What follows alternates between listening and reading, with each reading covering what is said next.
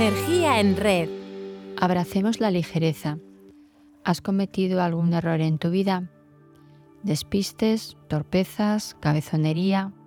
Tantas cosas son causa de estos fatídicos hechos que pueden acabar siendo lo mejor que nos podía pasar si sabemos ponerlos en valor. Solo debemos tener una mente abierta y flexible para aprender. En ocasiones hablamos de personas Prozac. Es una metáfora para hacer referencia a la positividad excesiva caracterizada por una renuencia a considerar eh, voces alternativas que nos pueden colocar en mala posición para hacer frente a los eventos inesperados. Son personas que ignoran cualquier indicio de problemas o errores. Tienen múltiples formas de resistencia a que las cosas no sean como ellos quieren verlas y anulan cualquier oportunidad de plantear preguntas que abran su mente a un análisis crítico poniendo en valor los errores para aprender de ellos. Los errores son inevitables ya que todos somos imperfectos. Enviamos un correo electrónico confidencial a la persona que no era o se administra una medicación confundida.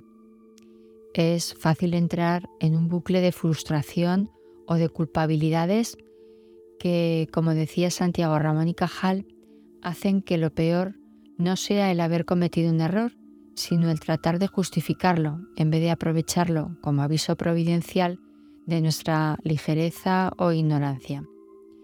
Entrar en el bucle de las culpas es profundizar en un hoyo que no conduce a ningún sitio. Es cierto que podemos explicar que la culpa no es totalmente nuestra, pero no es necesario cargarle el muerto a otro. Perfectamente podríamos decir que el error ha sucedido porque no revisamos algo o no verificamos la información eh, que un departamento nos pasó. No liemos más las cosas. Solo los sabios aprenden de sus errores. Las personas que no están dispuestas a hacerlo son aquellas que despiertan cada mañana y continúan cometiendo los mismos errores. Su mente es rígida, perfeccionista y controladora. La clave está en una flexibilidad mental que nos abra a las oportunidades que nos brindan los errores, superando la frustración que les acompaña. Así que empecemos por hablar abiertamente de lo que nos ha ocurrido. Aislarse y castigarse no lleva a ningún sitio como no lo sería ignorarlo, ocultarlo o esconder la cabeza. Una de las claves para enmendar los errores es reconocerlos lo antes posible. Eso sí, siendo amables con nosotros mismos. Imagina que dentro de ti hay un niño pequeño, vigila cómo le hablas y procura no dañarle. Tampoco miremos el pasado desde el momento presente, ya que las decisiones que tomamos fueron en base a lo que sabíamos, creíamos o podíamos ver en su momento, y obviamente es distinto al panorama actual.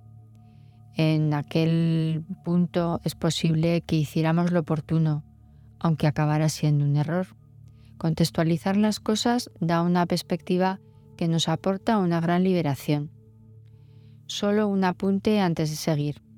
Calibremos nuestro radar emocional para responder a la pregunta de si hay que reconocer todos nuestros errores. Piensa en el siguiente episodio. Un profesor le dice a un niño del colegio, dime dos pronombres. El niño sobrecogido, sin saber qué era un pronombre, sin apenas voz y titubeando, responde, ¿quién? ¿Yo? Por supuesto, el profesor le felicitó. Estoy totalmente segura que piensas que no hay que sacar eh, al profesor de su error. Del mismo modo, no todos los pequeños errores requieren una disculpa, pero cuando este es importante sí, hay que pedir perdón. Evitemos eufemismos y reconozcamos abiertamente he cometido un error y me disculpo por ello. Esto te hará más fácil tener el control de daños. A menudo hablamos de asertividad.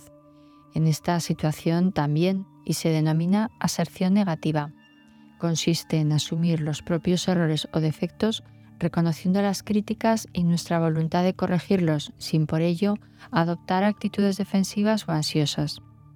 es necesario mantener una actitud calmada, analítica y de confianza en nuestras habilidades.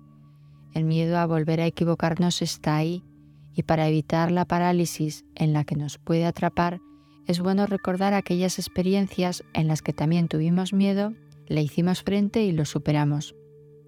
Habiendo hablado ya del error y pedido disculpas, es momento de exponer las soluciones que estamos pensando y abrirnos a las diversas sugerencias. Con ello estamos demostrando que somos eh, del tipo de hombre que ha cometido un error y no lo corrige cometiendo otro mayor, como diría Confucio. La actitud ante los errores es clave en la vida. Si no estás cometiendo ningún error, no estás innovando. Si estás cometiendo los mismos errores, no estás aprendiendo ni madurando. ¿Qué hacemos con nuestros errores? Piensa en alguno importante que hayas cometido. ¿Qué aprendiste? ¿Te cambió? La autorreflexión también nos ayuda a entender cómo no caer en los errores. Una joven se quejaba de la vida y se lamentaba de que las cosas no le salían bien. No sabía qué hacer para seguir adelante. Cada vez estaba más desanimada, cansada de luchar, sin obtener ningún resultado. Parecía que cuando solucionaba un problema, aparecía otro. Su padre, cocinero, le llevó un día a su lugar de trabajo. Allí tomó tres ollas con agua y las colocó en el fuego. Pronto el agua empezó a hervir. En una colocó zanahorias, en otra colocó huevos y en la última colocó granos de café. Sin decir una palabra, dejó hervir estos ingredientes bajo la atenta mirada de su hija. A los 20 minutos el padre apagó el fuego, sacó los huevos y los colocó en un recipiente, sacó las zanahorias y las puso en un plato, y finalmente colocó el café en un tazón. Hija mía, ¿qué ves?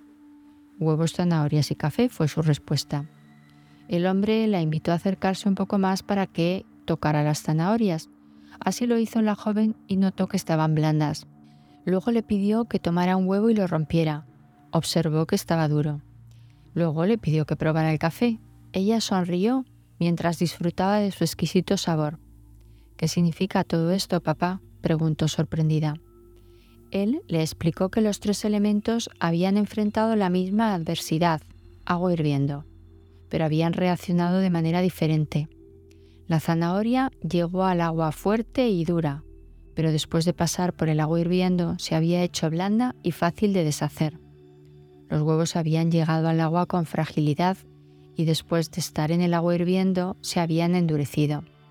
Los granos de café, sin embargo, eran los únicos que después de estar en agua hirviendo habían cambiado el agua. ¿Cuál de los tres elementos eres tú? Cuando la adversidad llama a tu puerta, ¿cómo respondes? le preguntó a su hija. ¿Eres una zanahoria que parece fuerte pero te vuelves débil y pierdes su fortaleza frente al dolor? ¿Eres un huevo que comienza con un corazón maleable pero después de una fatalidad se ha vuelto duro e inflexible? ¿O eres un grano de café? El café cambia el agua hirviendo, el elemento que le causa dolor. Cuando el agua llega al punto máximo de ebullición, el café alcanza su mejor sabor y aroma, y no solo eso, sino que mejora su alrededor. Los errores son el agua hirviendo y las lecciones que aprendemos son las que nos hacen crecer y madurar. Busquemos apoyo en otras personas. Hablar de nuestros fallos y escucharlos de los demás nos puede ayudar a aprender de los errores, porque nos permite ampliar nuestra perspectiva y hacer las cosas diferentes. También el tiempo nos dará perspectiva.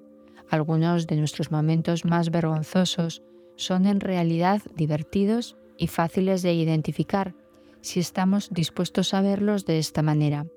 Así que cuando nos sintamos eh, mejor, no tengamos miedo de burlarnos de nosotros mismos, abrazando la ligereza. Gracias por estar ahí y poner tu energía en red.